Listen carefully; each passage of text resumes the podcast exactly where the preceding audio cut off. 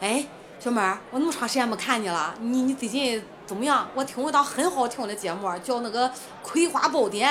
葵花宝典那是嘛呀？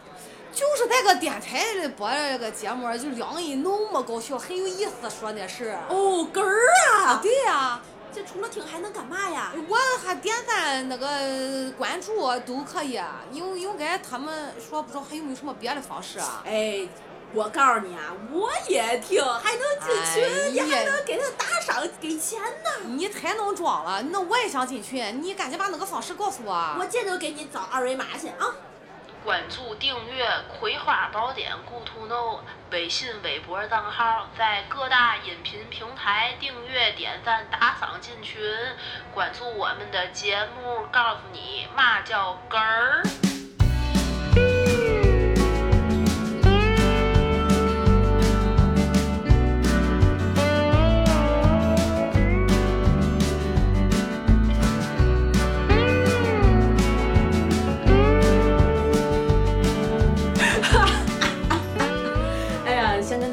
个招呼啊，这呃，Hello，大家好，我们是葵花宝典，我是你们的主播 Infree，我是讲普通话的娃娃。我们讲普通，在这一期节目里讲普通话，可能也就差不多这一段了。我的普通话非常不普通，后面你们就可能是听到了一个你觉得嗯，怎么莫名其妙需要查字典，以为是个别的节目。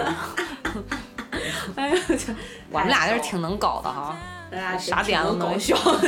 但是。比起真正搞笑的人，我觉得咱俩功力简直那差的不是一星半点儿啊！是啊，最近语言类的节目那么多，大家都是奔着搞笑去的，真没法比。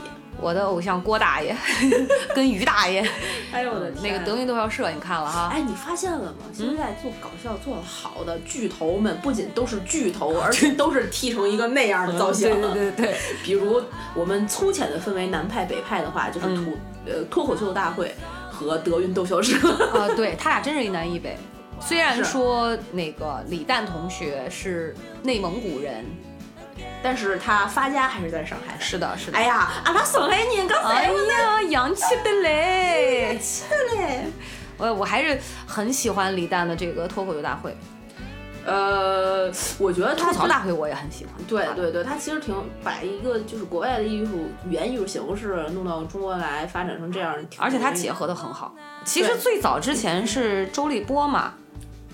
不是吧，王自健那个。不是周立波和王自健，应该那个时候同时，我觉得好像应该是周立波比他早，然后今夜八零八零脱，基本基本八零后就是李诞、建国他们那个做编剧的做了，然后后来王自健在，然后一直发展到现在的脱口秀大吐槽大会，对，然后又有了脱口秀大会，这个内幕你想要知道一下吗？什么内幕？就是当时节目的那些，回头我介绍个人给你认识。哦，好呀，不会是李诞本尊吧？不不不，上海台的，上海李诞本蛋。没有他，所以他当时其实挺难的，有些事儿，然后到现在发展的这么好，其实挺不容易。但是我觉得你像，就是从因为。李诞也是八零后，他八八年嘛。嗯，我是觉得这个小孩儿非常有才华，他包括这个也是个作家嘛。对，他的我看过他当时有一个节目吧，那是什么十三什么，我忘了是跟哪个十三幺啊？十三幺好像是也是跟一个作家。对对对对对。然后我就发现他的很多观点，包括他一些人生观，还是有一些透彻和犀利的。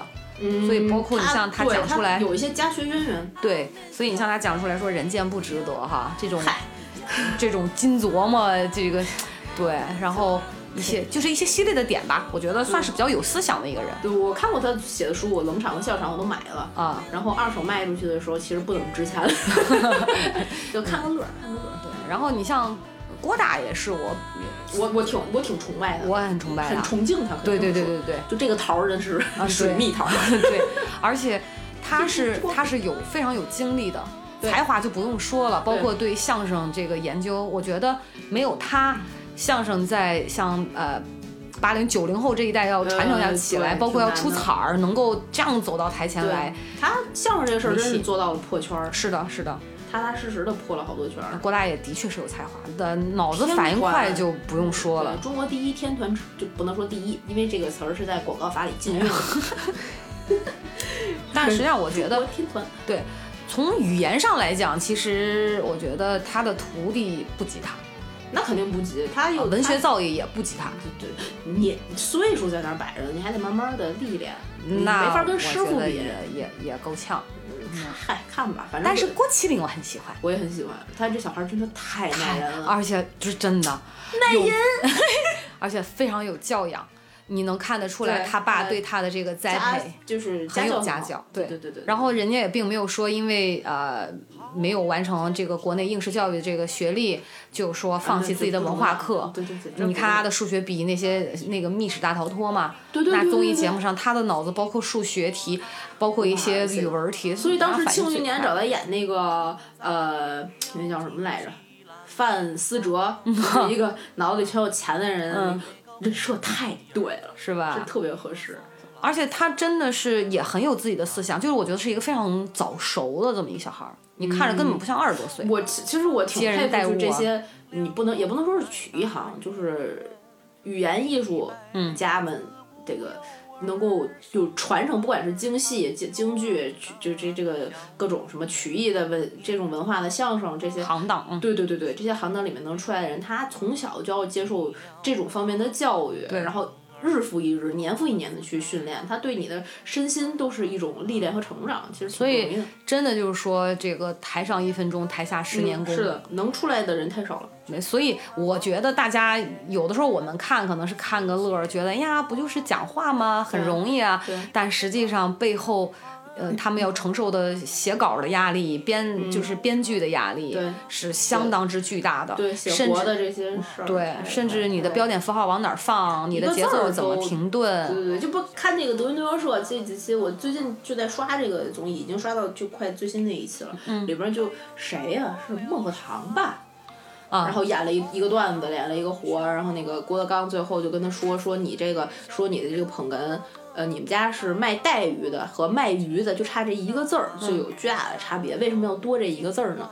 它其实是对语言的精精准度，对对对对对，精刀细琢的这么一个过程。唉。挺不容易的，虽然我们两个现在咱俩也算是语言艺术家，你这你你你这脸可真他妈大！我这个节目不放脸。不是，你知道你说到这儿哈，我突然想到我日常我经常性的就批评老吴，为啥？我说他讲话就是废话很多，为什么我会称之为什么样的话叫废话呢？言之无物。副词特别多，然而吧，因为吧这件事儿，所以呢，对对，然后呢，就我换句话说吧，哎，我我这我讲的我这么讲直接点吧，然后就我说你讲这个，你那你直接你不如省略这个直接讲，嗯，就它是一个缓和，它是一个缓和，所以我觉得他可能在语言上没有那么的自信。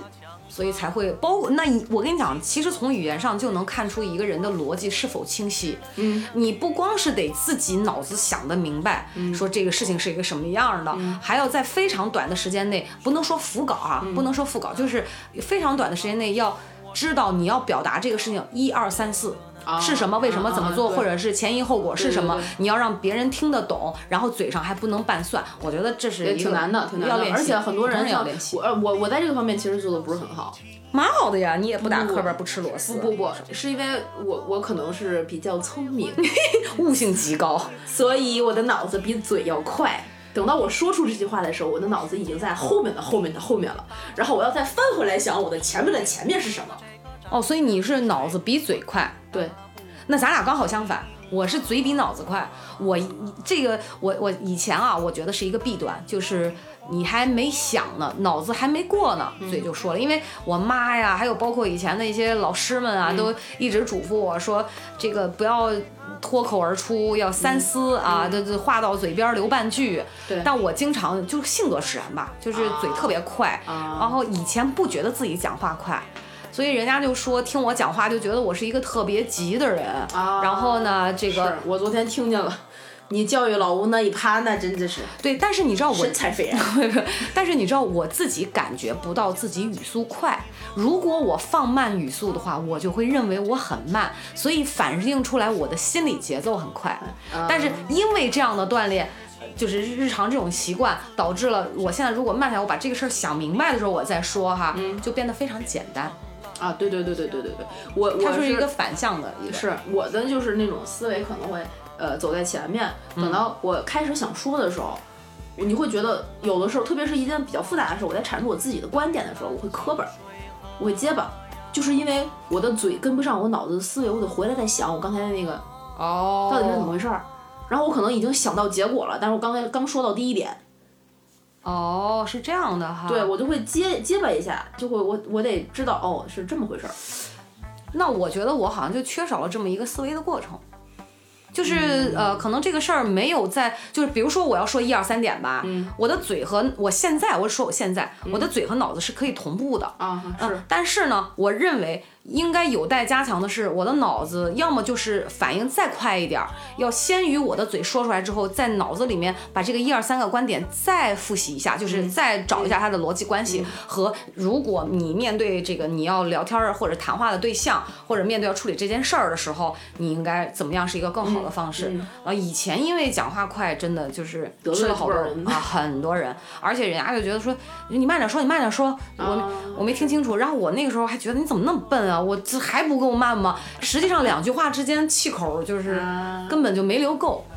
以前你知道最早录节目的时候，嗯，我能听出来自己语速快，我还后来后来我就是慢慢的就自己会控制一下。对，就我会讲到这儿吧，我就停一下。啊，然后我停一下呢，那这个时候看你，比如说你要不要有什么话，然后我呢也把我剩下的这些思绪的东西再稍微讲一下，都会给对方留气口了。啊，对。会是这样，挺好的。我们在这个节目中也是进步的嘛，进步和成长了嘛。哎呀，很好啊，很好，这这值得表扬啊。我们又跑题了。没有，这讲语言嘛，就是挺好的。就是，其实语言这个艺术吧，你这么一说完之后，就分析完了之后，我就觉得，嗯，它的功能性还是非常强大的，强于它的搞笑的这个就特点。语言的艺术不等于说话，对。但是讲话这个，它这个语言的艺术，你也看是分在哪儿用，对，对吧？你跟普通人聊天的时候，你可能就不牵扯那么多，大家就随意点。但是如果一旦这个语言要拿到台上去表演的话，它就是另当别论，它真的是一个非常系统、具有体系的一个东西。是，而且语言的这个体系，我们现在说你把那个变成节目的艺术体系，是脱口秀啊、相声啊，然后就这种，包括一些什么戏曲啊，它可能也一些念白的东西啊，但同时。它还有另外一种体系，什么？它是通过中国广大的地地貌自然生长而成，对，成为了我们众所周知的方言。真做作，这这个播音腔真的受不了。我觉得后面马上要起《舌尖儿中国》了。方言，方言，所以我们这期聊一期跟方言相关的。你知道，我现最近，你看，包括去那个五台山也是，嗯，我最近经常发出的就是哇，为啥？我就赞叹好多事情，嗯，赞叹大自然的鬼斧神工，嗯，赞叹古人的智慧，嗯，各方面的智慧，不管是天文啊、地理啊等等的。你刚才讲到说中国这个我们祖国的地大物博，包括全球吧，哈，嗯我就又要赞叹哇。这些语言都是怎么出来的呀？你知道我去峨眉山发出的最大的一声是什么吗？什么？啥？啥啥？听不懂是吗？就是我在那个我住的那个小区，也不是不能叫小区吧，它是民宿，在峨眉山山脚下，离那个景点不远。然后它是一个在一个片别墅区里面，它几栋自己的小别墅化成了呃这种民宿酒店。嗯，它真的是一个十三不沾的地方。你。一共那个巨大的一个小区，这个小区叫山与湖，你想想，我的天呐，就里面那小区里边内部有自己的景点儿。嗯，我从那个大门进去之后，一开始出租车不让进呢。我在大门进去了之后，他给我放在了一个门儿，我给那个老板打电话，喂，老板，你们小区在哪儿？他说你先找售楼处，然后从售楼处呢就能往前走，然后售楼处的人会告诉你怎么走。嗯，我说售楼处在哪儿？你问一下街边的那个。看有没有什么工作人员，或者扫地的啊、清理卫生的呢？我就拖着箱子，穿着我的这个啊登山鞋，哐哐的往前走，就看前面有一个穿银呃荧光色制服的一个大妈，应该是在收垃圾。我在喊：“大妈，不好意思，那个售楼处怎么走呀？”他就没有人，怎么怎么怎么，我就嗯，大妈，你再说一遍，大妈就。我在他隐约的话语中分辨了一下他的手势，哦我感觉应该是这头儿，我就说谢谢。就全靠盲猜。你看，你发出疑问是啥？嗯我到了舞台上那边，我是哈，就就是就在那个说，我嗯都是北方语系的，嗯对他慢点说我还能听懂，他讲太快我就啊，听不懂，我连点菜我都听不懂，就。就就很很那啥。对对，所以而且特别扯的是，我不知道为什么，感觉可能是旅游季节的关系，我去的峨眉山，上到山顶上全都是上海旅游团儿。我作为一个家里从小听上海话长大的人，就我我们家我我我爸爸那边是上海人嘛，所以家里我爸爸跟我奶奶说话的时候，基本上是用上海话，我多少是可以听懂一部分，说可能不是特别流利或者是特别行，所以他们那个上面的那些人都能就上山的时候，五台山上呃呸，峨眉山上山的时候，那些上海旅游团，能啊哪能啊？上错 了，亏呀！就我就在旁边就呃，呃 然后上去好亲切有没有？也也不是亲切，我就是弄哪能啊？能哪能啊？这你想干啥？对，就是咋的？就看啥而且周围的上海人一多了之后，你也知道峨眉山的特产是猴子，你就不问我就是谁。哎，你说为什么？就是我就觉得很搞笑，为什么是那种腔调呢？然后它上海周边也是这样的一些小腔调哈。但你看，呃，山东软语对，然后你看山东、东北，它是跟闯关东有关系吗？也不是，那以前也是这种就粗啊话，就是那种贼硬。就它应该是跟山势和平原地貌有关系。你想吴侬软语是因为它当当地的水系，山特别的高，特别多，就得喊。它不它不是靠喊，它要悠扬。那我们青岛人也不悠扬啊，我们还靠着海，呢不得更得悠扬啊你不就？扯着脖子喊吗？阿文，你快过来，你干什么？哎呀，得淹死了，你快点儿！就陕陕北那不大山和大山之间两个山头头喊话，喊不就更那什么吗？信天游。哦，是真的得这样。是啊，但是我我有的时候哈、你说我作为一个青岛人，我都不是很就是就小时候也讲，但是也不是非常的明白。不不是说不愿意讲，就是嗯我不知道有些词儿什么意思。啊，比如呢比，如说以前我奶就跟我说，嗯，门儿这，哎呦，看那个把马扎子贴动了，这是停，是一种我奶会虫子，叫做马扎子，就是跟炸猛子差不多，踢蹬了，就是关在了铁桶里边。是什么什么呀？然后我因为我我奶会叫我妈儿，青岛人不就小妈儿小妈儿嘛，这就就是妈儿每家养一头牛，妹儿猫儿，那是猫儿，我们这是猫儿，一个女字旁，一个慢啊，就跟上海话里的囡囡。囡囡一个大火矿里边一个女，但那我们是那那个女放在旁边叫小曼，啊，它那个词叫小曼，那我们青岛话就会加一个儿化音叫小小门儿门儿。啊，就啊，然后我们这一期小片开头的那个对小门儿，然后就很亲的叫小门儿，然后嗯，马扎子铁灯了。就青岛话是马扎子铁动了，你看那个马扎子怎么铁动了？嗯，嗯，嗯马马扎子，马扎儿，啊，马扎，踢铁蹬铁灯是坏的意思。为什么就是坏？可能就是连踢带蹬就坏了呗，就是啊踢脚踢啊蹬就是登山的蹬，可能就踢蹬了，啊就是这样。所以然后那我说那那奶怎么办？那，快叫把咱爸叫过来，给他扎过扎过。还是吃的，我觉得这个不是油锅里不得炸一下不是，意思就是那你快把你爸叫过来，给他修理修理。啊，他那个炸咕那扎就扎咕扎咕，他是那个扎咕就是提手旁，就是那个扎扎实的扎跟，炸沟有点像不是，他是提手旁那个扎，啊固是坚固的固，啊，把它扎固。啊，这呃懂了，这是我问过我爸的两个词儿啊，就是哦，我说原来是这个意思啊，就是我说那为什么叫扎咕扎咕，就是贼土，你知道吗？哦，这这土有意思对吧？土的我这青岛人就是哎，你你你也还行，我我这么说，我想起来我爸跟我讲过的一个上海话，我现在肯定发音已经不标准了啊，请各位如果真的有上海的听友，请不要骂我。对对对对，这个是家学渊源，为什么？他说的这个俗话啊，叫做“撒豆乌豆，独来豆会豆”，你什么东西？撒豆乌豆，独来豆会豆。听着好像日本话是，哎，私は有有有金ボイ有点像，是胡豆胡豆有点胡豆，你你猜猜，什么东西啊？什么意思啊？就是胡豆一豆，撒豆乌豆，撒撒豆就是乌豆，吃的多拉的多，多拉多会多，就是 呃，烧的那个草多的话，草的草木灰就多。那什么为什么叫草了？我没听到烧这个字儿啊。撒就是撒多撒多多就是多嘛，哦撒乌多多乌就是拉 乌就是十，是哦十哦哦乌多拉多屎多多拉多拉可能就是它那个东西哦哦多多灰多灰就多，会懂。应该是，但我发现肯定是不不标准。怪不得上海他妈是殖民地呢，就是跟日本人这个 会懂。哎呀，这个话可比日本人 早早早很久。我们这个民族大义的事儿不不不评论而且上海瞎话说瞎说啊对对对而且我还听过一个上海话的段子，说上海人吃的这些东西全都是感叹词。什么意思？嗯，哈，嗯，后边是拉了头驴出来吗？驴？就是我忘了哪个对哪个了，我这这也也是家学渊源哈，哎呀忘了哪个对哪个，就是鱼虾蟹，鱼好像就是嗯，虾就哈，蟹蟹蟹是什么我忘了，反正就是类似于这样的，他吃的都是一些感叹词啊。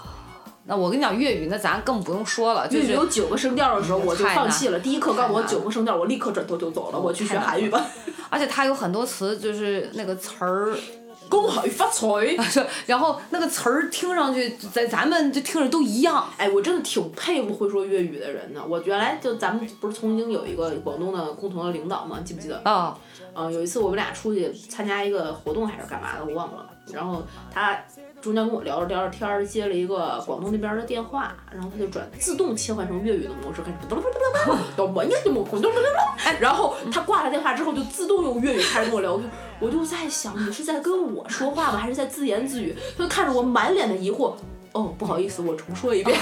没听懂。我之前我对粤语是啥？就是你看粤语谢谢是唔该，谢谢是唔该，唔该还他那个唔该就是一个口一个五，嗯该就是应该的该。嗯，我想说说唔该不该吗？那不该是咋是谢谢的意思呢？就不该劳动你的，不该劳驾你，不该烦麻烦你。该啊，我不该，那不是，那他说的是我该，到底是我该不该？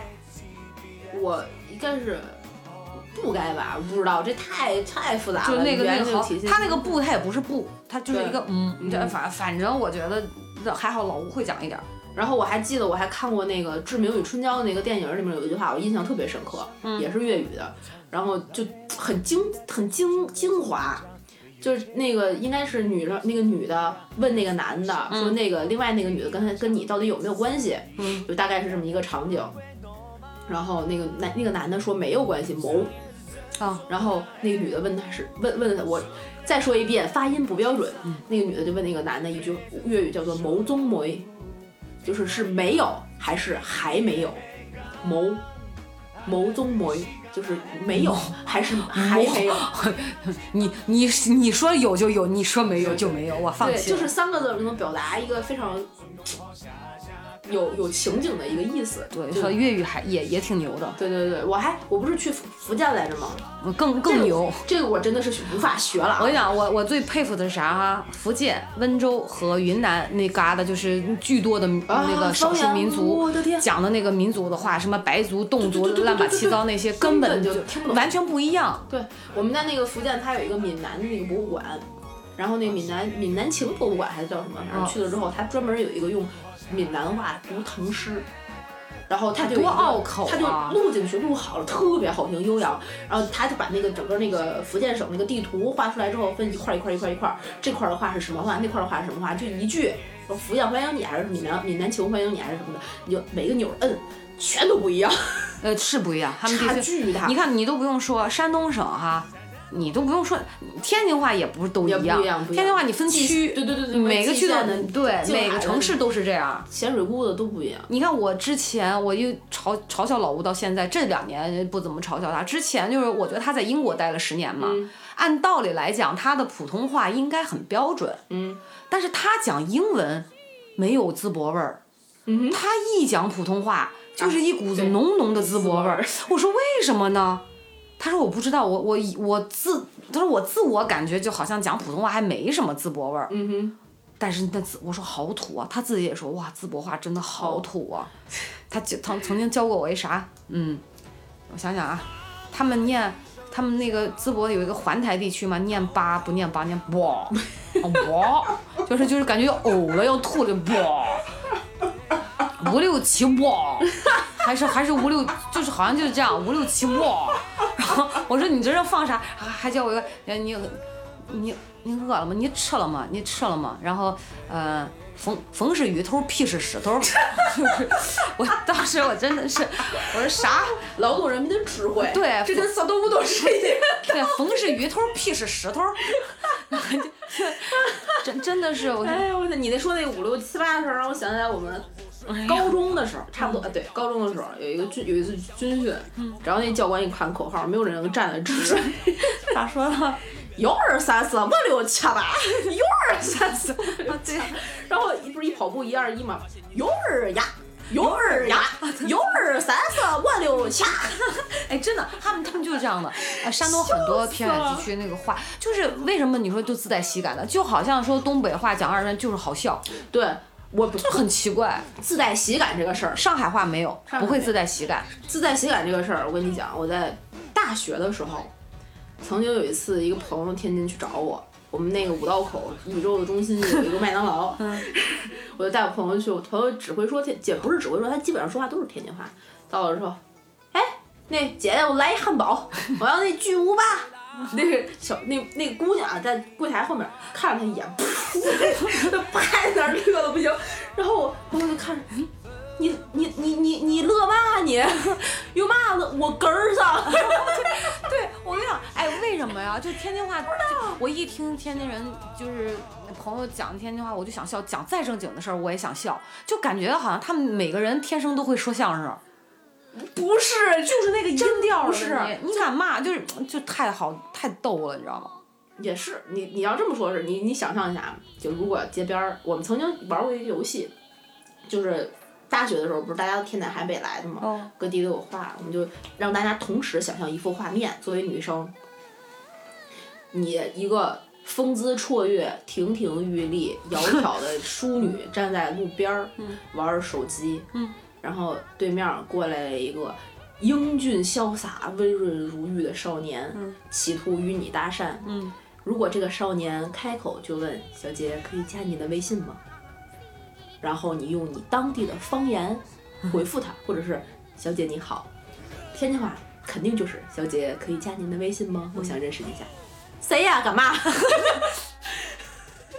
那 青青老妹儿可能话就是“你谁呀？我不认识，滚！再不膈应我，问你。”然后东北的可能就是“小姐可以加您的微信干哈呀？” 对，就特别都，就想象那个画面就无法承受。对，就是，而且你知道，原来我记得我我原来闺蜜跟我讲说，他们去考那个呃山东。工艺美院，嗯，然后呢，一群背着画框的男男女女，他就跟我说，哇，前面有一个帅哥，长得好好看呀。然后我上去给人搭讪，一回头是啊，就是那种大土话，你知道吗？他说我操，当时我想说幻灭，我不认识你，我不认识你，然后就走了，就就是这样的，就是长得很好看，那个如果。嘴里讲的那种方言特别土的话，他就完全没有办法接受。所以天津人好多两个人谈恋爱的时候必须切换到普通话，特别是当你你侬我侬，马上要发生事情之前，一定要切换成普通话。你侬我侬，特煞情多了。我想要还珠给给，还珠给给，立刻要切换成那个普通话。对，我对你这又让我想起一段子。我记得原来给老吴看过一个视频，就是说我们有一个呃智能的。车载语音系统导航，它就可以智能播报，就你跟他提要求嘛。我觉得那个当时那个段子就是，这个人是这个司机是山东人，他先问了旁边那个副驾那朋友说：“你的手机是停机了吧？就你的手机是停机了吧？”你说：“哦，对，我停机了。”啊，那行吧。他就叫他说女的孩就跟他说：“你车上不是有安吉星吗？”男的说：“哦，对哈。”然后他想让安吉星给他拨号，啊，他就说。拨号，拨号。安吉星回答就是好，呃，拨号请直接讲号码，如果呃就不是拨号就讲取消。对。然后拨号，拨号，幺三八八幺八八七五五七。然后安吉星，安吉星需要重复，你知道吗？让确认一下。安吉星重复幺三八啊八幺八八啊八二八八七五五七，是八二八八八幺八八八幺八八，好，请重新，请请重新输入一三五八幺八八九五七，一三九八幺八，一三五一三五，我歇死恁娘啊！一三五，我 我的普通话不标准吗？他还问人家安吉星，我的普通话不标准吗？然后他骂句脏话，我歇死恁娘啊！你知道我这意思吗？我我跟你说，平台都审不出来这句脏话。一 个就也歇死恁娘啊！一三五啊，一三五啊！哦，这是。太搞笑了，笑死我了！就 怎么会这么土啊？也不是土，我觉得就是土。你不能说一个话土。你有没有一不？你有没有就是我不知道为什么，就山东人一讲话，我就想拿个镐头去锄地，就是嘿一下，嘿一下，就在这个时候，河南人和东北人表示不服。你河南 话还好一点。咦，你说真的吗？不行，我真的是假的。不行不行，这太土了，太土了。河南话真的太……我是地域歧视。你知道吗？我有呃，我是大三那年，呃，放寒假回家过年，然后我就坐了那个火车，呃，高铁，我就到了青岛站。然后当时你知道回到家，哇，那个冬天的海风那个味儿吹过来，咸咸的，就一阵欢呼，你知道，就内心很雀跃。对，然后打一辆车上车，我就跟那司机在那侃，嗯，青岛话，嗯，我说俺家是住住在哪里？我说师傅上仓库，嗯，啊，我说我要师傅你在哪上？我说啊，我我在北京上学，嗯，哇，砍了一路，你知道吗？到车我记得给他好像四十五块嘛，嗯，然后快到地儿的时候，师傅跟我说，哎，那家河南的吧？你家才河南，我我我，然后我就跟他讲，我说我的青岛话这么标准，你没听出来？你我哪里像河河南的？他就说，我靠！当时我你知道，我觉得我人生遭到了最大的滑铁卢，在语言上，我我我想说，我是不是在北京待久了？没有啊，也就才三年而已啊。他竟然说我是河南的，你知道吗？这这句竟然是用的好。啊！我当时，我我当时。河南的听众，请在评论下面与我们留言，纠正我们的方言。真的是无颜见父母，无颜见爹娘了。哎呀，我笑死我了，笑死我了！哎，缓缓缓缓缓缓，肚肚子抽筋了。真是真是，我没想到这期能录这么快。湖南，我在湖南也待过三个月嘛。湖南话还是很好听嘞。对，我有一个湖南的男呃男朋友，女朋友。对他女性朋友是我们大学的同学，对，然后他长沙那边会说骚普骚普，而且你发现没，就是你如果在当地哈待个两三个月，你特别容易被那种呃氛围所感染，然后你好像很多的话就可以往那儿偏。对。但等你回到这个自己可能常住的地方，慢慢慢慢你又会把它慢慢调整过来。对对对。可是东北话真的是啥？我跟你讲，好多人说我都说话有东北味儿。对。我一上去演完讲，说我今天竞选是宣传委员，他们。说你咋是东北来的？听你这口音铁岭的吧？咋真的？怎样？土的？对，你就说他这就是你听到了，学会了就忘不掉了。好像东北话就感觉特别容易掌握，不知道为什么。哎，我认识一个东北大哥，特别逗，他在北京非常多年，然后他在北京上的学。然后他在上学的时候，他们是四人间那种宿舍，嗯，他就为了不忘本，每天对着镜子练一小时东北话。毕业的时候，全班东北人。对我们学校也是，全班都是东北人。你这怎么回事儿啊？就是太有感染力了。那东北话贼好学。对，就我现在有的时候讲一些个别的，呃这个话里面可能有一两个字的语音语调就还不标准的，不是标准的普通话。对我也不是。然后有的时候又会让人觉得说你怎么好像在说北京话，我也没觉得我在说北京话，但他就是就很奇怪这个东西。就是这个当地的这个氛围很容易影响你。我在北京的时候就没有什么人能听出来我是天津人，嗯，然后我在天津的时候他们都以为我是北京人，但是我录了节目，很多天津很多北京的朋友一听觉得你应该是个天津人，然后很多天津的朋友说你这个忘本。我跟你讲，我我给你总结哈，就。我我来总结一下普通话跟青岛话的区别，其实也很容易学。一会儿你琢磨琢磨，你看天津话跟北京话的区别是啥？叫普通话啊，普比如说我们讲话筒，嗯，话筒是四声，对，话筒三声，对吗？你就把这个青岛话是把它的四声变成二声，嗯，把三声变成一声，就它反着来，它的话筒话筒，我们是话筒话。话筒，话筒，话筒，你要要往上扬一下，平着话筒。还有包括老师，我们是老师，嗯对普通话是三声一声声对吧？然后青岛话你就反着来吧，老师。它呃就一声变二声，啊老师，它它有一个，他总得是一个，基本上就二声变四声，四声变二声，一声变三声，三声变一声。妈哟，我也掌握不了了。杯子，轻声，杯子，嗯。我们是杯子，杯子，他就上去杯子，这样。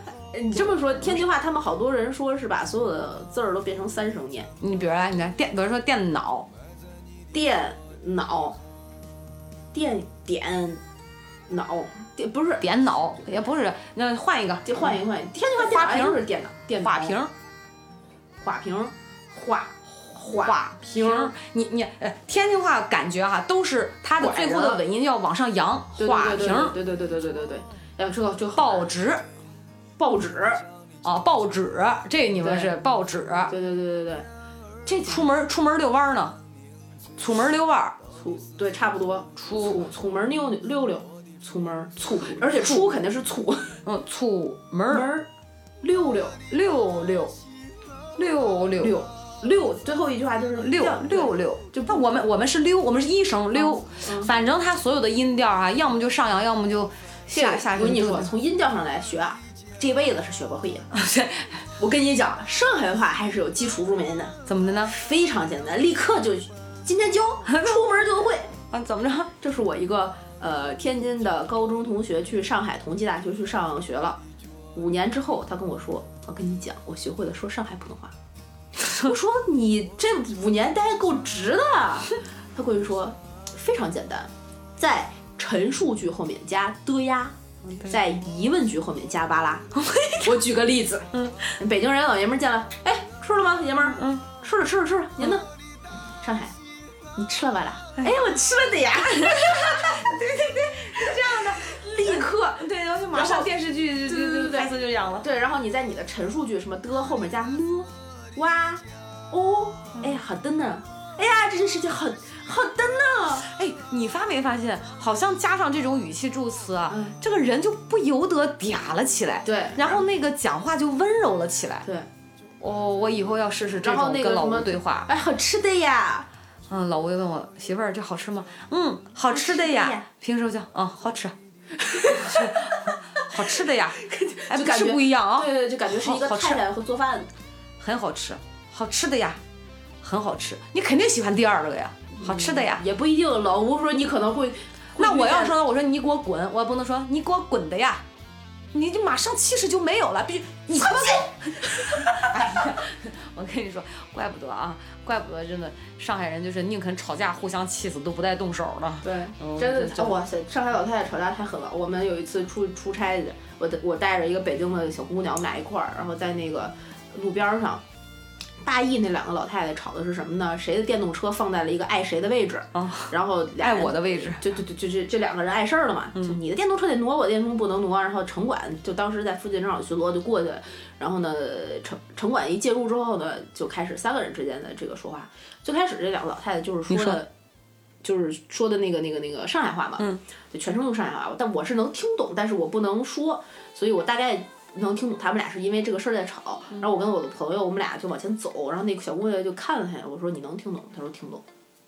我们就往前走，因为那个吵的时间还蛮蛮长的，所以我们走的这一路都有天天在吵。后来那个城管介入了之后，城管就用上海普通话在跟这两个老太太说话，人一一人家一用上海普通话，两个老太太自动就会转成上海普通话了。啊然后这个时候我们就擦肩而过了，我就跟那小姑娘再往前走，我然后走到前面之后，这个事儿基本上就已经尘埃落定了。那个就是你错了，你就你就别放这儿就完了。我说哎，这结果还行。小姑娘啥？你说啥？什么结果？我说刚才那后面你没听见吗？那个城管后面说的是普通话，他说啊什么？你说的是什么？他说的是普通话，完全无缝衔接，根本就。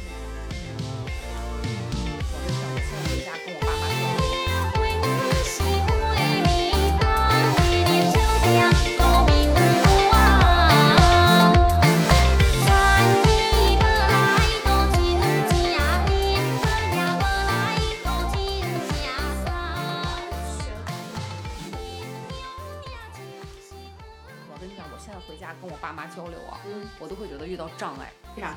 我经常不知道是该讲普通话还是讲该讲这个青岛话。嗯你知道日常如果说哎。爸妈来，嗯，这这吃饭了，嗯我去拾掇拾掇，啊，就是收拾收拾什么的，就这些还能说。嗯但如果我要正经讲一个事儿的时候，啊，青岛话里面有有，我觉得有很多的那个音，嗯导致让我没有把这个事儿没有办法把这个事情讲讲清楚。啊，对对，就他有一，就比如说什么，嗯，比如说我对这个事儿很很纠结，嗯啊，然后我可以加入我的情感，加入我的语气，我说妈，这个事情真的让我很纠结，很难受，对吧？他怎么能这样做？嗯，就青岛话有的时候就，哦，这个事让我很纠结，就是我就觉得不太对吧？怎么就 很纠结？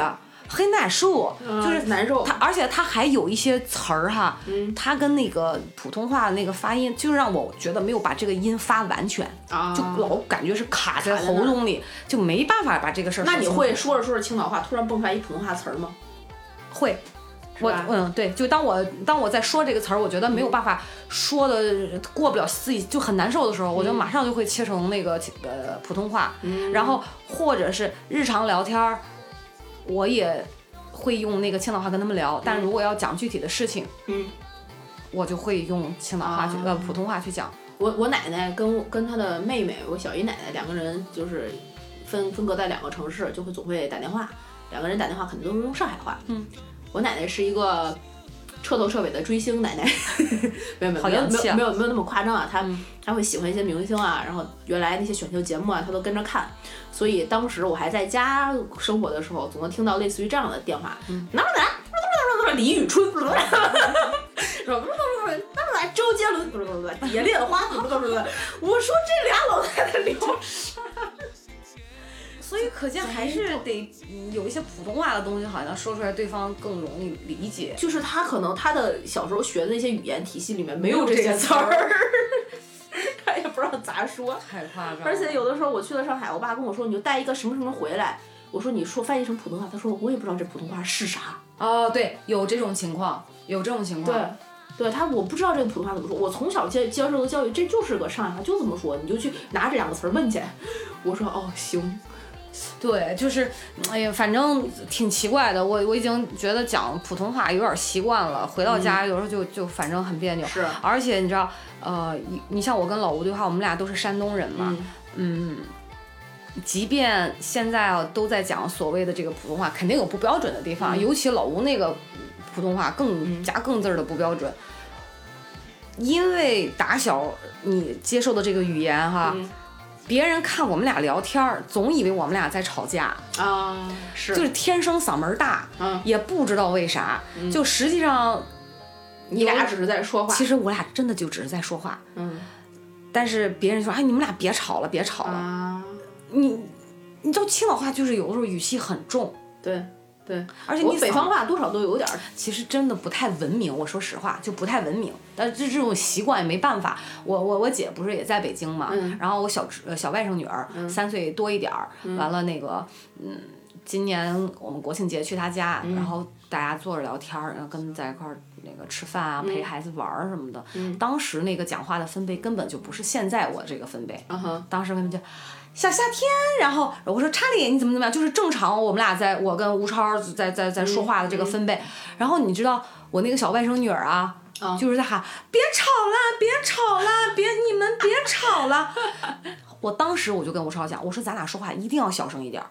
嗯，我说因为家他平时生活的环境是没有人会这么大声说话，对，他不能够无法理解你这么大声，然后他就认为是有矛盾在吵架。吵架我说你别吓到孩子，我说这也是给咱俩一个警醒，就是要尽量改掉我们曾经各自家乡话里面的那个语气的问题，包括这个声音音量的问题，对，就是要要温柔一点儿。你以后自己有孩子也是也是这样，对吧？你不希望说他在公共场合也是讲话特别大声，有的时候吴超就老提醒我。公众场合，他说你不要这么大声，我自己都不觉得这个事情。你这可能是听力的，我听力肯定也有点问题，所以，但是我现在慢慢调整的吧，嗯，就是，哎，好一些，某一些时候就声音能稍微小一点儿，那挺好的，就就在正常有这个知觉了，就会自己去改。对，以前是真没有，所以我就觉得还是南方的语言就是也好一点儿。这不是他就是听起来软糯，但是你就比如说我多少能听懂一些上海话，同时就会周边江浙地区它的语调其实是多多少少有一些相似的，像什么嗯，对，对宁波呀、浙江啊，什么义乌，什么就这些义乌有有点远，什么杭州，呃，类似于这这些多少你能听懂一部分，真的也挺土的有的话，是吗？就嗯，挺土的。因为可能咱不是一个，就是不是一个语系里对，所以对听着好一点儿。但是我觉得，就是江南女子啊，就包括有一个姐们儿也是芳姐，她讲话也是讲普通话，人家习惯也是轻声细语。然后你哦听她，她是那个，她是她是绍兴人，啊，哎呀，黄酒啊，哎呀，黄酒，好的呀。最最蟹。哎然后呦她是能听得懂上海话，但是他说是也是有很多的词儿是完全不一样的。对对，完全没有。但是，嗯，他讲绍兴话的时候也是非常的轻声细语。嗯，是。讲普通话也是轻声细语，是。然后你看他长的那个样子也是轻声细语的样子，就就是你就习惯性的就是那样的性格，嗯，也是轻声细语。语的样子，生气是不会生气的，他觉得他很生气，但实际上在我看来就是我就不知道你怎么了，就刚才看着你好好的呀，嗯他不发作，这个这个不是语言的和地域的问题，就我我觉性格的问题对，但是我觉得就是好像他那个语言促使他憋住了，你知道吗？那不是，就感觉是憋大了的老太太骂街，你试一下，你这这知道了。呃，那真的是可以站在门口一个小时不带重样的。哇，我我感觉嗓子都得劈喽。哦，不会，他的话他的没有那么大的劲儿，但是他跟你们一直。但我觉得咱这语言，咱俩这说了这么多哈，你说咱祖国地大物博的这么多语言，也应该好好的被保护起来。是这个，确实是因为，嗯，现在的上海和北京哈，很多小孩儿出生了之后，就只是虽然家里很多大人还是多少会讲一些方言，嗯，但孩子已经不讲了，都是在做在都是在说普通话。像上海的，我认识的很多朋友都跟我说，家里的孩子就只是说普通话。然后北京的孩子也是，像北京其实有一些老话是有道理的，就比如说，呃北京人特别讲说您，是不会说你，这个南方就没有。然后说这个贪他就是说贪一个他下面一个心，心，对对对对对，敬语。敬语，但是这就是北京话的一些传统嘛。对但是现在可能能这么说的北京孩子也少了，而且北京孩子里说的那个普通话的那个劲儿，其实现在能听出来，但是很多只是调儿的问题，没有那些老老例儿里面传下来的一些词儿。嗯，那种韵味也少很多了。嗯，对，所以其实就里面很多句子什么的，其实所以我觉得得很多这种一二三线城市这种融合哈，城市跟城市之间的融合，包括这个这个国家对这个普通话的这个发展，对。好像真的是流失了很多的东西。是，啊现在很多，就比如说北京很多这个当时清朝灭亡了之后，嗯，留下的什么满族啊、满语蒙古族的啊都还在北京，它还是传承下来的，但是他们的语言已经现在没有满族人会说满族话了。有有有，不是不是北京的我知道少太少了。你你知道那天我是也看了一个小的视频哈，嗯就说有一个女性，呃，大概三十不到四十岁的样子，他就希望保留这个语言，然后就满文，就嗯满满语然后呢，他就教了很多的小朋友，啊。就就东北那旮瘩，哦。然后教他们满语，真好，嗯，然后包括萨其马就是南满语过来的，叫叫萨其马。然后包括你看，呃，主持著名主持人汪涵，对。他也做了一件事儿，就是不应该是编转成书了吧？那个收集保护很多的这种语言，把它收湖录进去。对对对对对对，方言。哎呀，我是我原来好像别的城市也有。也有是吧？我当时看《天天向上》的时候，有一段印象特别深刻，但是我学的肯定没有没有他那么像啊。就说湖南当地的方言九转十八弯，十里一个粗一个调儿，八里一个音儿。比如说这个长沙当地可能说这个呃一个交警站在路口。看前面车违章了，就车停过来，停在边上，车停在边上，粗子停在逼上，粗子停在逼上，就是类似于这样的。龙图也骂人吗？粗子停在逼上，就是边儿上，车子停在边儿上，粗粗粗字停在边上，哦，之类的粗字停在边上。就是类似于这样的。我学的肯定不像啊，因为我完全不会说这，不会说湖南话。但是附近的好像是湘潭，还不是哪儿，也是附近非常近的一个地方。卡子停了逼上，卡子停了逼上，这个我学的还是挺像的。我当时就，哎我当时是吃一碗炸酱面，你知道吗？面条差点从边儿里窜出来，太扯了。让我想到那个你刚才讲那叫什么？？Car engineer，对，就是我们，哎，这叫 callback，我跟你讲，我们是就是当时是脱口秀大会，嗯，里边有一个老田，嗯，然后他的那个就是多少有点口音嘛，也不知道是哪个口音，我也没听出来，然后 就说自己是汽车工程师，car engineer，然后全场嗯哄堂大笑，就是其实有时候说方言反而是一个笑点。嗯，对，你冷不丁的一说方言，我我我就有一个保留项目啊，什么呀？但凡有人，比如说出去聊天干嘛，没没什么事儿啊，聊的有点尴尬，我就会假装他是一个到天津的七大姑八大姨家做客的小朋友，我就会用七大姑八大姨的表演身份来招待他。嗯。比如说，娃娃，你来我们家做客，来天津的某七大姑八大，哎呦，这不是娃娃吗？来吧，哎呦，快进来，这，哎呀，你以为嘛呢？没事儿，没事儿，没事儿啊，赶紧坐劲儿，坐劲儿，阿姨给你倒水，喝嘛。哎，你干嘛不喝？有水有咖啡有饮料，你喝哪一个？嘛都行，一会儿上桌上桌咱吃饭啊。今天刚钓的那大鱼大白鲢贼好吃，增蹦鲤鱼，哎呦，今儿钓白鲢做不了增蹦鲤鱼，怎么办呢？你凑合吃啊，没事还有虾，我阿姨给你包下。就说，哎呀，干嘛呀？这上手，这上手咱摊儿摊儿摊儿和饭哟，怎么那么闹心？太有太有画面感了啊！我真的觉得，如果要是大家在一块儿聊天，不是有冷场的话，就这一马上化解掉，保留项目。而且他们特别愿意让我用天津话叫大家的名字，吴俊，吴俊。我这名字咋叫？什么方言叫都都他妈糊，你知道吗？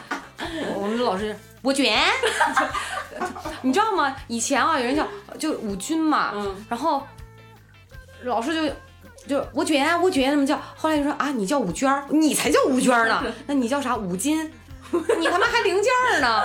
我靠！我说我叫吴军，不知道为啥，就这个名字叫的就是。对，太虎太硬了，你知道吗？我卷，你听听为什么一定要哎那个嘴扯呀，开开口音？嗯，就是你们当地的那个，对，天津话不也这样吗？吴俊，哦，吴俊，还行还行，听起来还蛮虎的。哦，还有那种吴娟，哎呦我天，我叫叫魂儿呢，吴娟。哎呀，笑死我！我妈就大卷子，你这。整天真的，所以所以所以当时郭德纲刚出来的时候，我们就觉得他名名字特霸气，拿天津话念郭德纲，郭德纲，哎，是不是？回头我孩子起名的时候吧，我现在发你，你给我天津话念一下，念念一对，要是男孩不刚的名字，你都我都不能要，你知道吗？郭麒麟啊，对，就 这顶上去特敞亮那种，对对对对，他音儿都顶上去了。张云雷，张云雷，他是上去的。所以你看名这就扯远了，这名字这事儿你得平仄平或者是平仄平平仄平仄平仄平平仄，得是它一定得有个韵律在，这名字得叫得响。为什么它有的就是开口音比较多哈？它是方便叫，就是以前不是没有电话的时候，妈妈喊孩子回来吃饭，你得叫一个什么小花什么的，它那个啊它能传出去。对对对对对对对对对对，对吧？是是，哎，你说你叫个小一小一，叫谁能听见？或者这不特别闷的一个音，比如说呃，或者是什么吴承恩、小恩、小小恩，你都不听不听不出来，就是你可能一喊那个声调能利于传播，哎，孩子就听见哦，我妈叫我了，就回去了，就是这样的。二狗，对，二狗子回家吃饭啦，就这样。哎呦我的天，这特别像一九八八，就是《请回答一九八八》这个片儿第一集。最开始，所有的那个妈妈都站在那个小胡同的门口，叫自己的孩子回家吃饭，因为他们都聚在一家玩，就是都都散啦，潘多拉。我觉得咱咱这个听众听到这期节目，觉得你俩怎么那么吵？哎，刚才我我就又想起一个事儿来哈，你说说到说这个这个语言这个。传承嘛，你说那些去到国外的小孩，你都别说方言了，呃，中文都中文都不行。我就想起一个啥事儿来着？我记得原来那个有一朋友的孩子，嗯，变已然就是一个香蕉人儿，啊，外面黄种人，但是白瓤哈。对。回国之后看报纸，嗯，呃，装模作样拿起来看，他都不知道报纸拿反了。这 真的，呃，看半天，这这怎么看就是不认识？你说多可悲？是中国人不认中国字儿，也在国外，现在孩子也都是。纯地地道道的那个什么外国人，我刚才看在知乎上看了一个帖子，咱们俩不是说要聊方言吗？我就搜了一下，然后呢，这个帖子的主题就是问，说为什么现在孩子在家啊都不说方言了？然后这个这个提的这个人呢，就在底下写他的这个情况，说我们家呢是一个呃二三线城市吧，我家里老一辈儿带孩子，家里都说方言。我们一回家呢，跟老一辈儿之间交流呢，也说方言。嗯，但是我们家孩子一开口就是地地道道的普通话。嗯，他跟小孩儿出去玩儿的时候呢，也是地地道道的普通话。我们就纳闷儿，这事儿到底是为什么？啊，然后就放了一张图，那个康熙在那儿，这陈道明老师演的那个，这么一想，只有四个字：电视看的，对吧？是是这个道理。就现在网络和电视也让大家对方言的了解和那个认知越来，就你你想，我们现在原原来啊，咱小时候，我小时候吧，在天津的时候，你可能会去小园子里听个相声。嗯，大家买菜做饭都是天津话。哎，师傅，这切个葱，这嘎块肉，这香菜你饶了吧，饶了吧，就这种。但是你现在打开手机，打开 APP，嘣儿嘣儿嘣儿嘣儿嘣一点，马上送达，对，对吧？然后原来可能娱乐的活动是大家出去一块儿热热闹闹聊聊天儿什么的，现在娱乐活动都是打开 Pad，打开电脑，对了，哎，那我又想寻根寻源的问问，是谁发明的普通话？谁来标注的这些读音呃啊？，当时普通话的制定是我国成立了之前还是之后啊？为了统一大家，就是就像秦始皇当时定那个，他得统一个语言，大家方便交流吧。就是以北京话为基础。衍生出来的普通话，哦这是这是这是有时间有有时间有时有会儿的，当时还专门统一过一波普通话的。但是在当时那个时期是对的，它有一些政治和思政策思想的传播是利于的这个方面。但是到现在，大家如果都说普通话的话，那么很多一些文化的保留，就比如说一些地方的曲种，啊，对，像一些评弹啊什么的。你现在苏州的园子里有多少能够听懂评弹的小姑娘？我跟你讲，确实这些对于艺术种类来说，遭到了很大的一个冲击和很大的迫害冲，击。对，像那个很可惜的。我们去泉州看木偶剧院，他演那个木偶的后面，还会有一些男音的唱曲。你别说唱了，听懂的人都少。这还这是南方，北方像京韵大鼓呀这些，可能大家还能多少像相声、评书这些，因为传播的广。但是现在说相声哪有说天津话的？说相声都是北京话，好像到马三立老师那都不能说是北京话，都是普通话，马三立老师还是用天津话讲过相声，也很少，很少有有听过有。少。就现在郭德纲他们讲的那些天津味儿，基本基本上没有。他要用天津话讲更搞笑。就一，这但是他有些词儿确实听不懂，也一点点。就看那德云推销社那些就综艺节目里那几个徒弟之间说话，有的时候就能听出来一些天津味儿。那我们天津人就能听出来，哦，他有这个音调在，但是他们往外播的还都是普通话的节目。哎呀，像我这我又开始忧国忧民了。就我一讲到这种，就觉得不知道未来该怎么办。哎没事儿，这就因为我我我个人的观点哈，人是不能不是说忘本，就是你是不能忘记历史的，因为如果没有过去，我们是走不到现在的、这每一步的东西。所以我觉得该保护的要保护，因为你得让未来的人们知道过去的是是一个什么样的情况。就像我觉得跟勿忘国耻啊，战争这个就是它是有很重要的意义的，不是说像有些人讲的哎呀什么矫情啊，怎么怎么样，真的不是这样的。对我们现在其实有技术手段可以保留这些语言，不像原来可能李白当时他也不是用普通话做的那些诗，对啊，他肯定是用他当时的那些语言做出来的那些诗。我们现在也没有办法只能臆测揣测这些音都是什么音。那现在我们既然可以留下留下来一些这个方面的方言，大家是不是可以努努力自己当地的方言可以传承一下？收集一下哈。嗯，我觉得我觉得应该有人在做这个工作。对你平常生活中说说也没什么，就是一个天津人在天津说天津话是没有人削你的，是不是？但是还是很可乐的。我真的是一但凡从天津火车站一出来，立刻就可以转变成天津话，就有这个氛围是吧？我我现在已经不敢嗯了。我现在只要出去公共场合，在青岛，我还是会讲普通话。啊。我我讲不出来，不知道为啥。我好像我曾经有一段时间跟我爸妈转那个青岛话也很困难，就不行，不不知道卡在哪里了，就是特别奇怪。那心理障碍吧，可能。可能是吧，但是现现在这段时间又好一点了。嗯，就是又也能说，但出去我还是会讲那个普通话，啊打车什么的，他还是讲普通话。嗯，没没办法说，就我觉得说那个地儿，我不知道为啥，就是我怕人听不懂啊，嗯还是怎么的？其实人家能听懂，就可能还是自己的问题。嗯，有可能吧。对，行吧，那这个时候时间过好快，是不是又？对对对，时间还是过得快乐的时光总是短暂的。到了我们一年一度、一日一回与大家念广告的时间，请所有的观众朋友们、听众伙伴们关注、订阅、打赏、点赞《葵花宝典 Good to Know》音频账号，在各大音频平台订阅我们，打钱、打钱、打钱。加主播 i n g f r e e infree 的微信，让他拉你进群，进群，进群。呃，就行了。哎呀，我真的是受不了这播音腔了，真的是。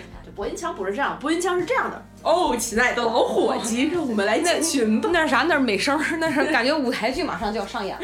哎，感谢。行吧，那我们最后还是这给大家带来一首诗歌吧。我们今天既然念讲的是方言的话，我们用方言来念，好不好？好啊，好，那我们这个最后的节目还是结束在一首这个两首。两首诗朗诵当中吧。我们用天津话和青岛话为大家献上这个两首诗朗诵哈。这首诗的作者是叙利亚的阿多尼斯，他的诗集是《我的孤独是一座花园》。诗歌的名称叫做《致写作的歌》。在这些那些，在一切之后，街道不曾死去，死神不曾让他的淘金娘枯萎。我的叙说类似奇谈，我叙说被爱，也是一本记事本儿。这他这娘是什么东西？让我看看。淘金娘淘金娘，淘金啊！不，淘金娘，淘金娘。哦，好啊，下下一首你马姐给你带来啊，还是这个作者。诗朗诵，只意义的歌。这不是最初的岁月，也不是末日，这是从亚当的胸口涌出的创伤之河。它的意义深扎在大地，太阳是它公开的形式。这一期的有奖问答是 娃娃姐到底读了什么？好吧，我们在最后在一首在在欢声笑语中和一首快乐歌曲中结束我们这期的节目，跟大家说再见吧，拜拜拜，再见哈。再会了您嘞。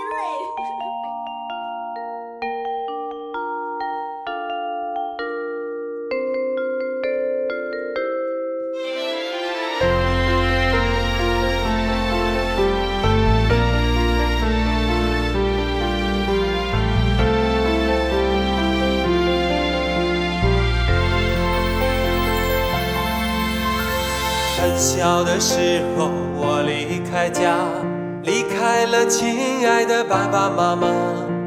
无论走多远多少年，总记得家乡的话。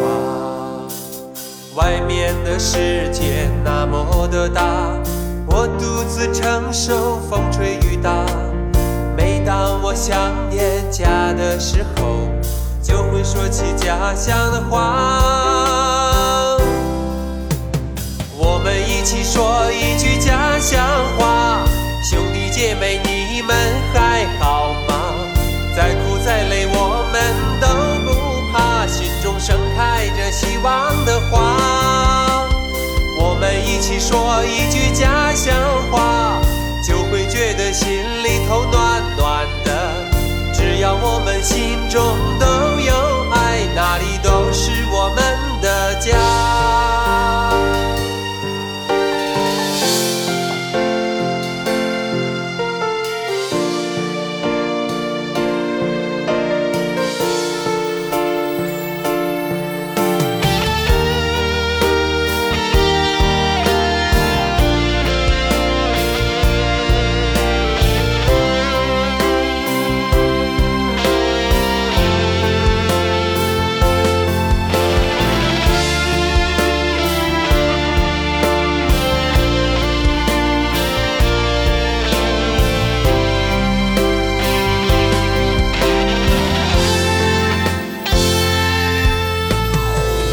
小的时候，我离开家，离开了亲爱的爸爸妈妈。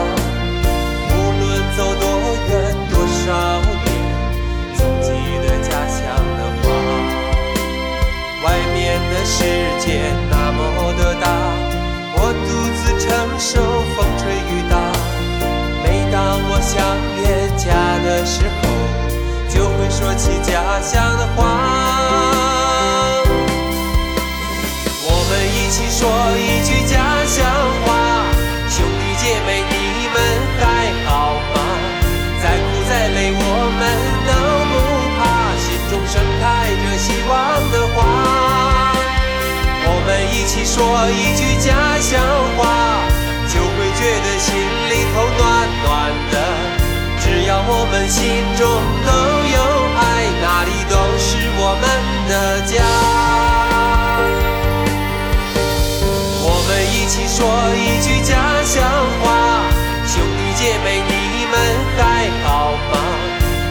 再累我们都不怕心中盛开着希望的花。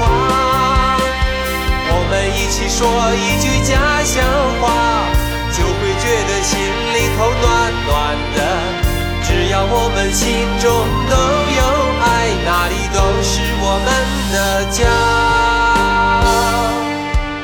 哪里都是我们的家。